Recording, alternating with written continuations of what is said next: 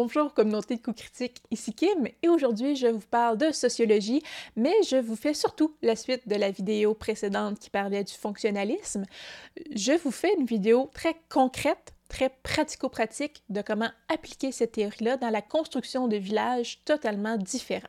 Pour commencer, je vais vous faire un petit détour pour vous parler de Ursula Le Guin, qui est une écrivaine américaine euh, qui est surtout été connue ou commence à être connue à partir des années 1960 euh, pour ses nouvelles et ses romans de ben, fantastique et de science-fiction.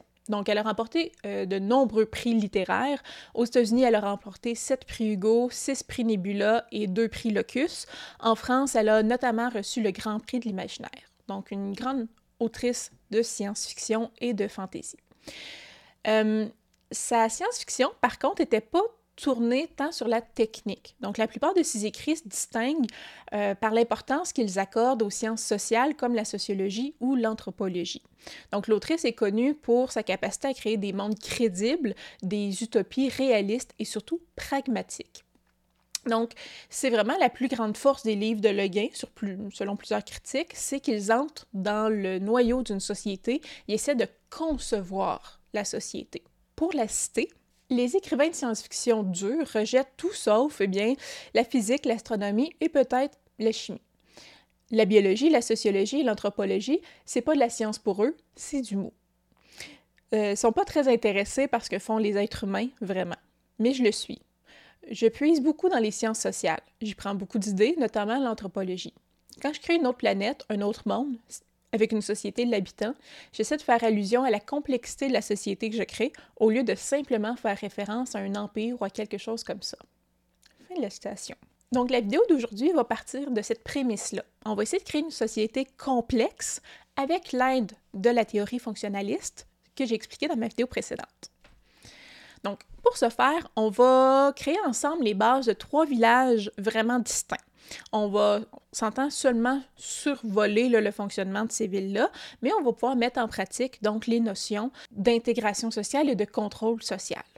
Donc la première ville qu'on va créer ensemble, on va l'appeler Vasco. Donc Vasco est un, va être une petite ville euh, qui va s'inspirer des joueurs que vous avez peut-être eu ou que vous êtes peut-être, euh, qui aiment bien sortir la lame rapidement. Donc, euh, si un marchand ne veut, ne veut pas faire de rabais, si euh, un voyou nous accoste un peu trop rudement dans une taverne, euh, on sort vite l'épée et on fait notre propre justice. Donc, partant de cette idée-là, où euh, dans une ville, c'est accepté, c'est la manière de procéder. Donc, avec la théorie fonctionnaliste, on, on s'entend, ce qu'on vise toujours, c'est la cohésion sociale. Donc, si on dit que ça, c'est un comportement accepté en société, comment se bâtit la société autour de ce comportement-là pour que ça fonctionne quand même? Parce qu'on s'entend que ça peut vite dégénérer si tout le monde s'entretue tout le temps, il n'y aura plus personne de vivant dans cette ville-là avant longtemps. Donc, comment cet élément-là, s'il est vrai, on peut organiser la société autour pour que ça fonctionne quand même? On avait vu dans la théorie fonctionnaliste euh, les gens cherchent à s'intégrer socialement, ils veulent faire partie de la société, vont, accepter un paquet de normes, de règlements, de lois pour pouvoir participer socialement. Et de l'autre, la société, cet ensemble d'individus-là, cherche aussi la cohésion, donc va assurer d'établir des lois, des règlements et des choses pour faire, dire, faire respecter ces lois-là, donc euh, des punitions pour les contrevenants. Dans l'intégration sociale, comme on apprend à vivre dans la société, on peut regarder les comportements attendus, les valeurs et les buts sociaux. Si on sait que la violence est quelque chose de valorisé, donc la force, la brutalité, la violence sont des choses qui sont bien vues dans cette ville-là. C'est accepté de tuer le plus faible. C'est assez commun, ça veut dire ce, mode de pensée-là. Si on part de l'idée que ce, ce comportement-là, la violence, est valorisé, c'est un modèle de comportement qui est souhaité. Donc, ça va rentrer dans les normes. Euh, on s'entend que c'est quelque chose qui va être valorisé, la violence, donc un modèle à atteindre. Et le but, ben, ça peut être carrément de euh, faire, euh, se, faire respecter, créer la crainte chez les autres autour de nous. Et on peut établir comme ça que c'est des valeurs qui vont être propagées. Donc, de famille en famille, quel enfant est valorisé par les parents, c'est le plus fort. Dans les familles, il y a beaucoup de, de bagarre entre les enfants, justement, pour qu'ils s'endurent, pour qu'ils euh, puissent après ça sortir dans la vie sociale et, encore une fois, euh, se battre contre d'autres personnes, mais ne pas perdre parce qu'ils ont beaucoup de pratiques à la maison. Donc, on peut voir que même à travers le jeu, on apprend à vivre ce comportement-là. Donc, quand vos aventuriers arrivent dans ce village-là, c'est quelque chose qui est présent. Il peut y avoir des joutes dans la place populaire de, la ville, euh, quotidiennement des concours d'hommes forts, euh, des concours de lutte, euh, des épreuves de force, d'endurance, même de dextérité.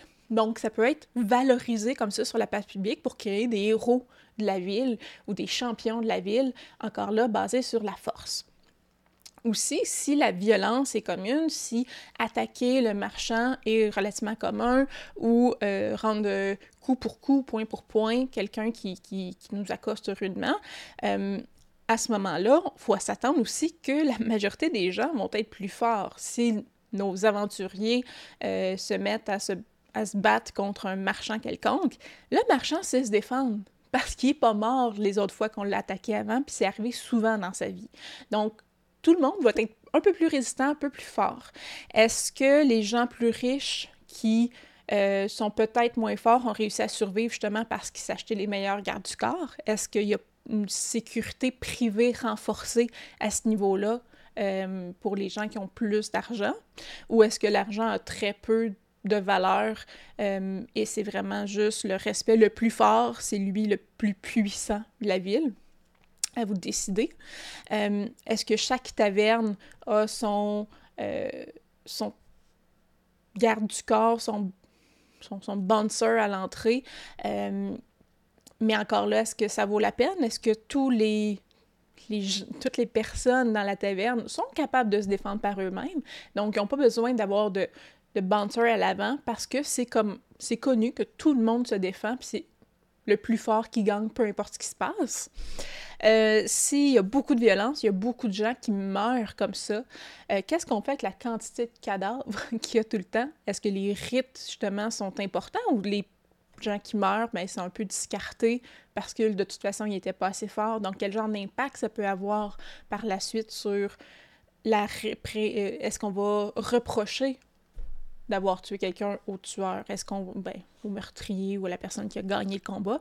Euh, ou au contraire, c'est, ben, le cadavre, tant pis pour lui, on n'a pas de respect pour lui, puis on va valoriser la personne qui a gagné, simplement. Et finalement, ben, y a-t-il des lois, finalement, qui encadrent ça pour pas que ça dégénère? Parce qu'on peut très vite voir quand on voit à la deuxième partie, là, la dysfonction, si tout le monde se met à s'entretuer, il n'y a plus personne dans la ville. Donc, il faut empêcher ça. Donc, il peut y avoir des lois aussi, puis des valeurs qui sont faites pour protéger un certain point le fait qu'on attaque les plus faibles. Donc, les enfants sont hors d'atteinte. On ne peut pas se faire battre, à moins que ce soit un jeu, là, on ne peut pas se faire battre agressivement, violemment des enfants. On n'a pas le droit de s'attaquer aux enfants. Donc, on protège la jeunesse, puis il y a des lois hyper sévère, encore plus sévère que ce qu'on pourrait voir ailleurs concernant ça, parce que euh, justement, la force et la violence sont valorisées. Donc, il faut que les conséquences et les punitions soient à la hauteur des valeurs qu'on a aussi dans notre société.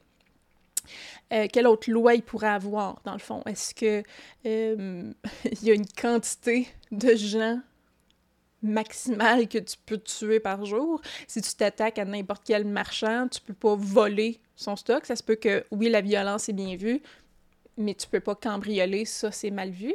Est-ce que donc est-ce qu'il y a des choses qui vont être interdites pour permettre une certaine, certaine manière de fonctionner quand même?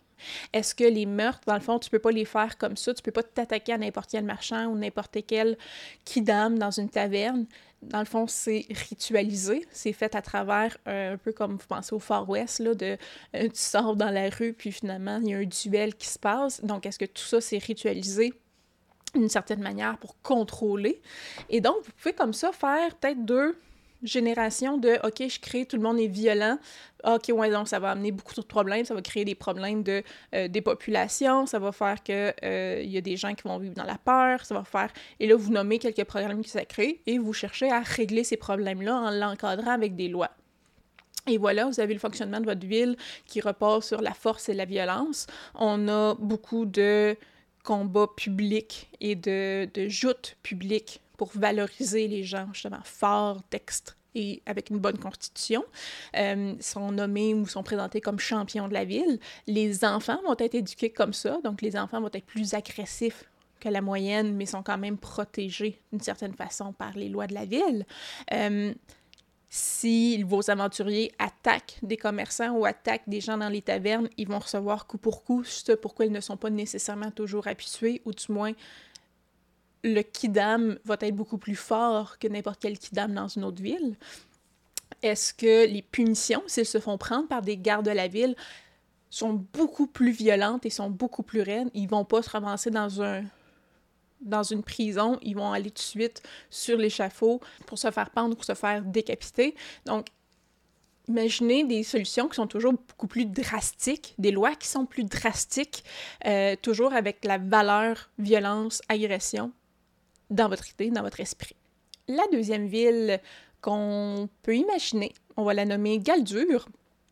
Galdur est une ville où la magie est très, très, très, très, très poussée. Donc la magie est importante, la magie prend beaucoup de place. C'est la ville à visiter si vous voulez obtenir des objets magiques. Il y a des marchands d'objets magiques un peu partout.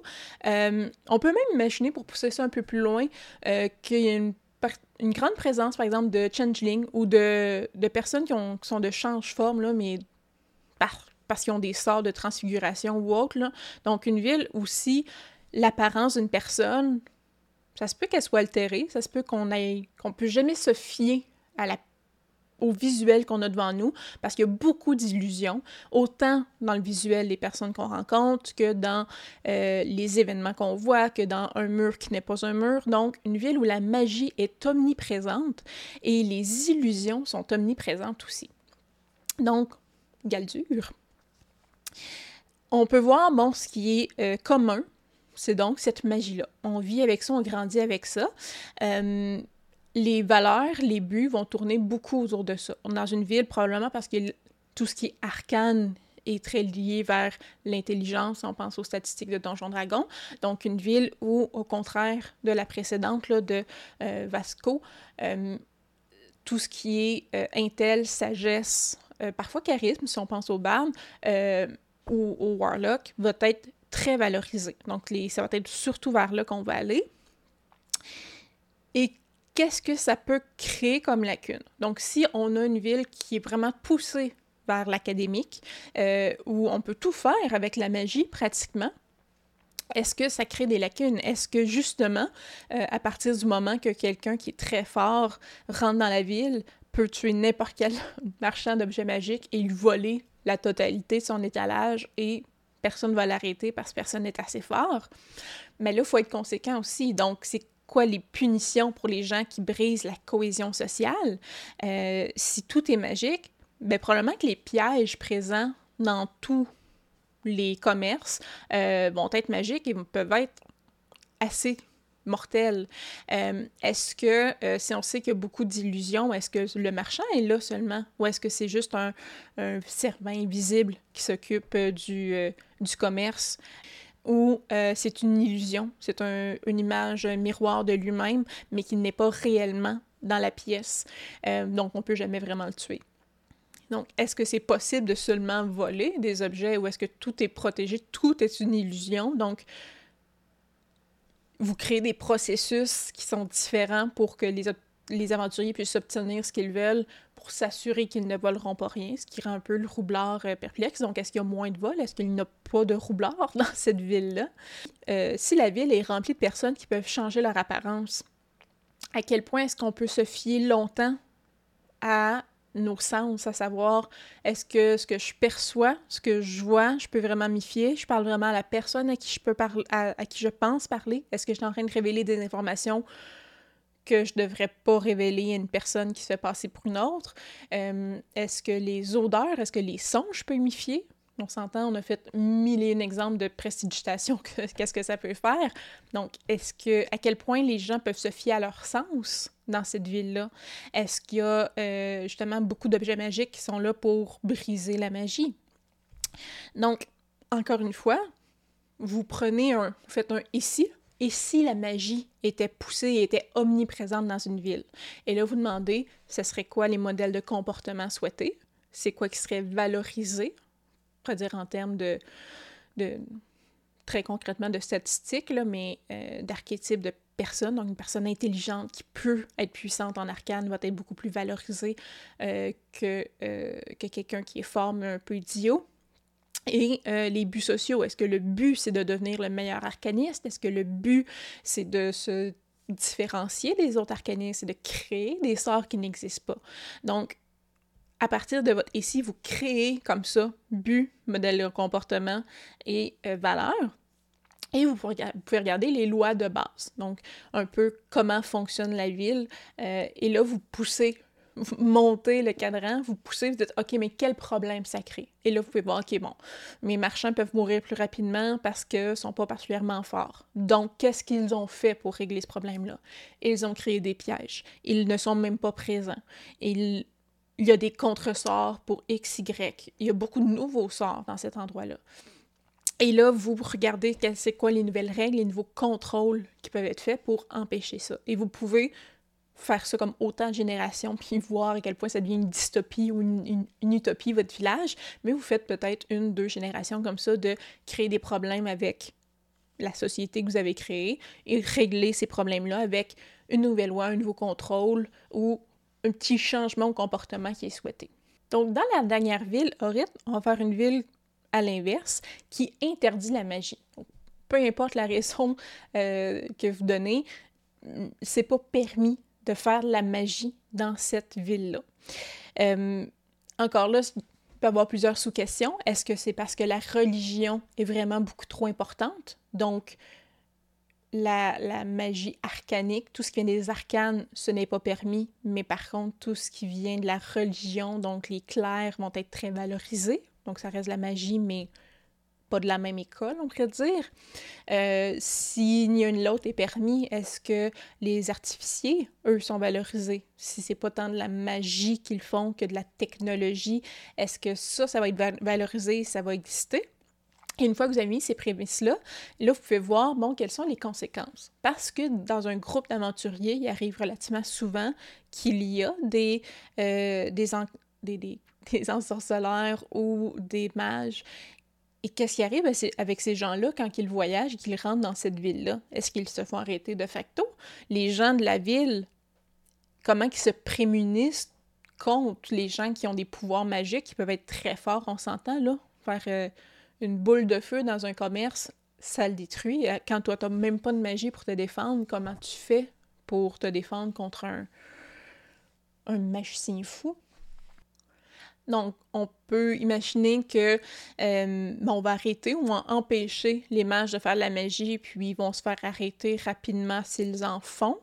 Euh, si seulement la magie divine est permise, est-ce que c'est parce que c'est presque un culte dans la ville? Donc, est-ce qu'il y a seulement un dieu ou une religion permise? Est-ce qu'il y a plusieurs dieux? Comme dans Donjon Dragon, plusieurs dieux se côtoient et les religions ne sont, sont rarement en conflit direct. Donc, est-ce que c'est une ville où plusieurs religions sont permises, mais encore là, seulement la magie divine est permise? Donc là, on se bat un peu plus d'armes égales contre les magiciens. Donc, on sait vraiment un conflit de valeur à ce moment-là plus qu'un conflit technique. Si ce type de magie-là n'est pas plus permis, est-ce que les euh, artificiers ont réussi à faire des outils, des menottes qui empêchent les, gens de, de faire la magie, d'incanter des choses? Donc, est-ce qu'il y a une technologie qui s'est créée dans la ville pour qu'elle ne tombe pas trop à l'arrière? Et si vous dites non à cette réponse-là, à cette question-là aussi, là, vous pouvez dire, bon, dans les dysfonctions, dans les problèmes créés, est-ce que cette ville-là se développe au même rythme que les autres? Si j'ai une ville qui n'a absolument pas de magie, qui n'a pas de moyens pour faciliter la vie, qui n'a pas de lumière magique nulle part, qui faut tout le temps brûler des torches, euh, est-ce que, on s'entend, la vie va devenir rapidement plus difficile que dans la ville voisine où la magie est permise? Donc, est-ce que cette ville-là va assumer un retard? Est-ce qu'il euh, va y avoir moins de marchands? Est-ce que les gens vont finir par être moins riches? Donc, pourquoi cette ville-là survit? Donc, là, c'est de voir cette problématique-là de, OK, mais s'il faut toujours travailler plus pour avoir le même effet, ou c'est jamais possible de même atteindre les mêmes effets que la magie est capable de faire, à quoi ressemble la ville? Est-ce que c'est une ville justement où il y a beaucoup plus de problèmes, beaucoup plus, de pauvreté, euh, où euh, il y a une exploitation qui se fait des personnes riches envers, euh, mettons, la royauté versus la plèbe, où là, ben, on veut plus de force de travail pour être capable d'accomplir sensiblement les mêmes choses? Donc, est-ce qu'il y a une disparité, une très grande différence qui se fait entre les classes sociales? Et qu'est-ce qu'on fait contre les villes qui viennent envahir, qui, eux, ont des pouvoirs magiques? Est-ce qu'on a pensé à des manières de contourner la magie? Est-ce qu'il y a des choses qui existent dans cette ville-là qui permettent de briser la magie? Donc l'idée c'est pas de vous faire des villages tout faits, euh, mais c'est vraiment de voir comment qu'on peut avoir cette réflexion là pour avoir des mini sociétés ou des villes qui sont cohérentes. On établit soit un modèle de comportement, un but, une valeur qui est au cœur du changement qu'on va apporter. L'idée, c'est pas de changer toute la société de suite, c'est de prendre une société médiévale quelconque et de dire et si? Et si je change cet élément-là? Et si je rends la magie plus importante? Et si je rends la violence hyper présente? Et si je rends la magie illégale? Si je change juste cet petit aspect-là et que je regarde les buts, les valeurs, les modèles de comportement et les lois de base, comment ces trois aspects-là vont s'adapter, quel problème rapidement je peux voir que ça crée? Donc, est-ce que ces gens-là sont plus vulnérables? Est-ce que ça crée un problème euh, au niveau de, des égalités entre les classes sociales? Est-ce que ça crée un problème au, niveau de l'hyperviolence et le danger des populations dans la ville? Donc, rapidement, quel premier problème je peux voir que ça apporte et comment je peux le régler?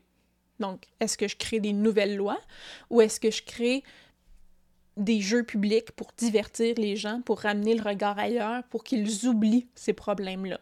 Donc, euh, du pain et des jeux, là, oublions les problèmes sociaux et amusons-nous.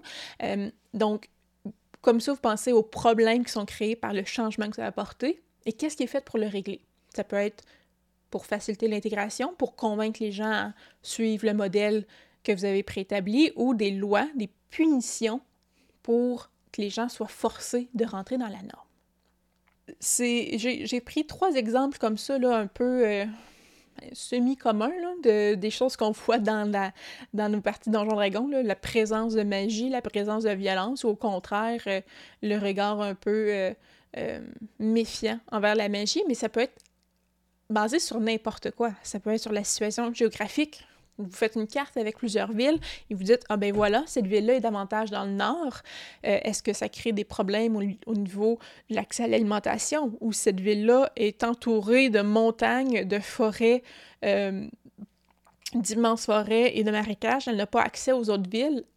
Qu'est-ce que ça crée comme comportement, le fait de ne pas avoir accès facilement euh, à d'autres villages, à d'autres villes autour, ou euh, c'est un village côtier ici, il a accès à beaucoup de poissons, il peut voyager facilement, il y a beaucoup d'immigration, beaucoup de peuples différents qui y habitent. Encore là, quel genre d'impact ça peut avoir sur la ville? Donc, ça peut être en lien avec la situation géographique, ça peut être en lien avec une réaction à un élément historique une grande guerre qui est arrivée, comment les gens ont réagi à cette grande guerre-là? Est-ce qu'il y a eu des avancements euh, magiques, technologiques qui ont lieu durant la guerre, qui ont un impact après ça dans la ville? Ça peut être un point de vue religieux ou arcanique, comme on a vu. Euh, ça peut être une valeur prédominante qui est vraiment très, très, très différente de ce qui existe dans vos parties. Le but derrière ça, c'est oui de créer des villes qui sont quand même cohérentes en, dans leur fonctionnement interne, mais c'est aussi pour vos joueurs et surtout pour les personnages, de créer des éléments un peu de choc culturel qui peuvent amener des rencontres intéressantes, qui peuvent amener des changements, on pourrait dire, dans les réactions à avoir et qui poussent des fois les joueurs à jouer différemment de ce qu'ils auraient fait avant. Parce que les réactions ou les habitudes qu'ils ont ne fonctionnent plus ici. C'est pas ça la culture de la place. Il faut agir différemment parce que les valeurs ne sont pas les mêmes, parce que les réactions ne sont pas les mêmes. Ça se peut que dans votre groupe de joueurs, ben, le visage du groupe, celui qui prend tout le temps les devants, puis que euh, c'est lui qui est habitué de parler, ben, la manière qu'il agit c'est pas ça qui est valorisé, puis c'est pas ça qui est bien vu dans cette ville-là, tout à coup, c'est votre barbare qui est bien vu, puis c'est lui qui doit faire la diplomatie avec tout le monde parce que c'est lui qui est valorisé dans votre groupe. Donc, des fois, ça peut amener des changements dynamiques aussi au, sein du, groupe de joueurs qui peuvent être intéressants. Puis, ça reste une ville, ils sont obligés de rester là pendant trois ans. Donc, ça peut être juste des événements comme ça. Ils ont une mini-mission à faire là, puis ils repartent par la suite. Mais pour créer des différences, puis créer un peu de, de saveur, et mettre un peu de saveur et, de goût dans les différents villages comme ça ou des villes que vous allez rencontrer dans vos campagnes de jeux de rôle. Voilà, j'espère que ça vous a inspiré surtout euh, un peu le béaba de comment on peut faire ça. C'est comme vraiment plus une tempête d'idées qu'on a vu là que je vous partez avec une ville déjà faite puis son fonctionnement, mais voir comment on peut partir d'une idée, quels éléments regarder, valeur, but, modèle de comportement, loi de base, quel problème ce changement-là peut apporter dans la société, comment on peut le régler en créant encore là des manières de convaincre les gens ou de contraindre les gens avec plus de lois. Et on répète l'exercice autant de fois qu'on le veut pour créer d'autres lois et d'autres, d'autres manières d'inciter les gens à rentrer dans le rang. Et on a un peu notre modèle de base de ville et on est capable d'être relativement cohérent à partir du moment qu'on se réfère à c'était quoi mon idée de base, c'était quoi les valeurs, les modèles de base? Ça va vraiment dicter comment les gens réagissent dans cette ville-là. Alors voilà, c'est tout, ça fait le tour. Si vous avez des questions, si vous avez des idées, écrivez-les en commentaire. Si vous dites, hey, moi, il me semble que j'imaginerais une ville où euh, ben, le, dirigeant la ville, c'est un nécromancien, puis il n'y a jamais personne qui meurt véritablement. quelqu'un, quelqu'un meurt, il le refait vivre, et donc la population augmente, augmente, mais la moitié, c'est des morts vivants exemple. Donc, si vous avez des idées comme ça que vous avez envie d'écrire en commentaire, euh, gâtez-vous. Si vous dites, euh, vous avez le coup de faire une création commune, euh, puis que les gens puissent ajouter des lois ou des, actions possibles dans cette ville-là, ben voici, hein, c'est gâtez-vous, comme j'ai dit. Si vous avez des questions sur comment, où aller à partir d'un changement que vous voulez opérer ça me fait plaisir d'y répondre euh, ou que les autres répondent si c'est possible. Euh, sinon, si vous avez apprécié la vidéo, un petit pouce en l'air, ça nous encourage toujours. Abonnez-vous à la chaîne si vous voulez voir ce qu'on fait. On sort des vidéos presque à tous les jours. Et si vous voulez voir nos vidéos en avance et nous encourager un peu plus, vous pouvez venir vous abonner à notre Patreon. Voilà, je vous sur ce, je vous souhaite euh, une bonne fin de journée. beaucoup de plaisir à créer vos villes, vos villages et vos mondes de jeux de rôle. Et on se dit à la prochaine. Bye!